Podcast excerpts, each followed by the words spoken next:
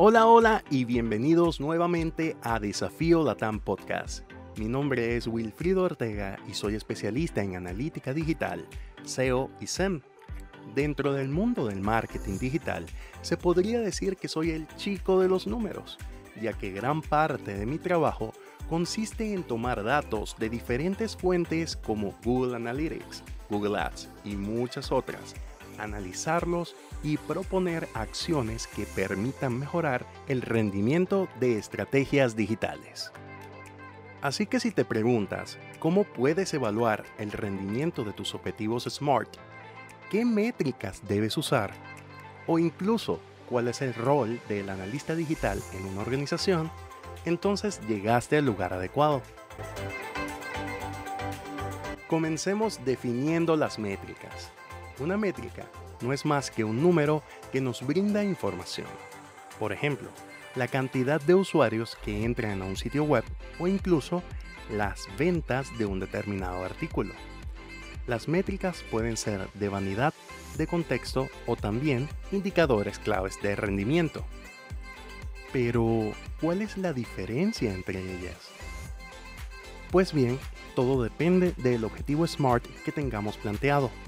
En un objetivo SMART disponemos de una métrica explícitamente declarada dentro del mismo, llamada KPI o indicador clave de rendimiento. Por ejemplo, alcanzar 35 ventas en Instagram durante el mes de noviembre es un objetivo SMART. Por lo tanto, el KPI será la cantidad de ventas en Instagram durante el mes de noviembre. Ahora digamos que para alcanzar este objetivo una de nuestras maravillosas estrategias ha sido crear una campaña de Instagram Ads. Algunas métricas de contexto para nuestro objetivo de ventas podrían ser la cantidad de veces que se han mostrado nuestros ads, la cantidad de clics que han tenido y desde luego la cantidad de dinero que se ha invertido en la campaña. Estas métricas nos proporcionan un poco más de información sobre el desempeño de nuestro objetivo, pero no son el KPI. Por otro lado, tenemos las métricas de vanidad. Estas no tienen que ver necesariamente con el cumplimiento o el contexto de nuestro objetivo, pero pueden ser muy atractivas para nuestros clientes. Digamos que durante nuestra campaña de Instagram Ads logramos 4.000 seguidores nuevos, lo cual es estupendo, es maravilloso. ¡Woohoo! ¡Lo logramos! Sin embargo, no está estrictamente relacionado con nuestro objetivo. Con esto dicho, las métricas verdaderamente útiles para la evaluación de objetivos son los KPIs, que en nuestro ejemplo serían la cantidad de ventas en Instagram durante el mes de noviembre. También nos serán útiles para nuestros análisis las métricas de contexto, que nos brindan información adicional relacionada al cumplimiento del objetivo SMART. En nuestro ejemplo serían la cantidad de impresiones, clics e importe gastado por nuestra campaña de ads. Ahora bien, ¿cómo puedes evaluar el rendimiento de tus objetivos? Te mostraremos un par de métodos para hacerlo. El método binario y el método porcentual de evaluación. Digamos que alcanzamos 70 ventas durante el mes de noviembre en Instagram. Al usar el método binario, solo podemos indicar si el objetivo se ha cumplido o no. De modo que al ver este resultado de 70 ventas, cuando el objetivo era de 35 ventas, diremos que se ha logrado.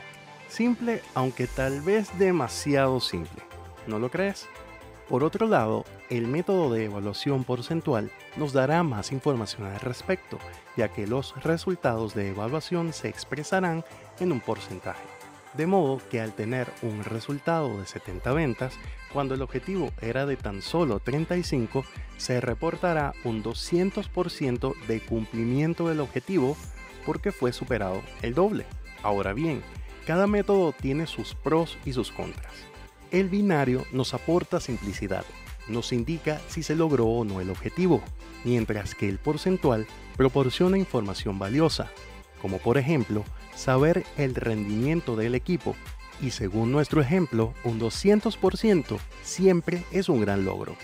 Ahora quisiera hablarles sobre el rol del analista digital.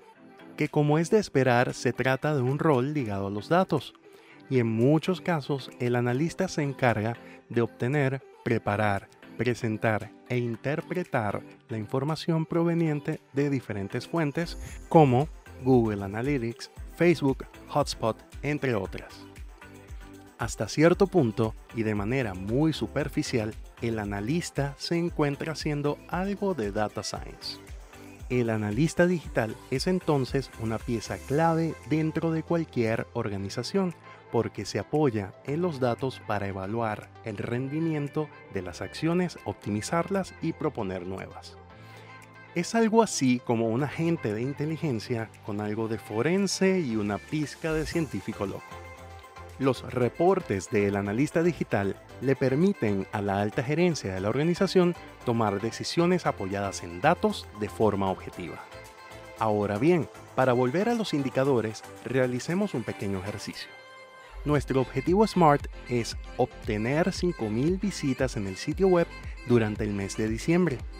Y al final del periodo, obtuvimos 4.500 visitas. Además, se invirtieron 120 dólares en ads y se lograron 12 ventas en redes sociales. Puedes identificar cuál es el KPI, cuál la métrica de contexto y cuál la de vanidad.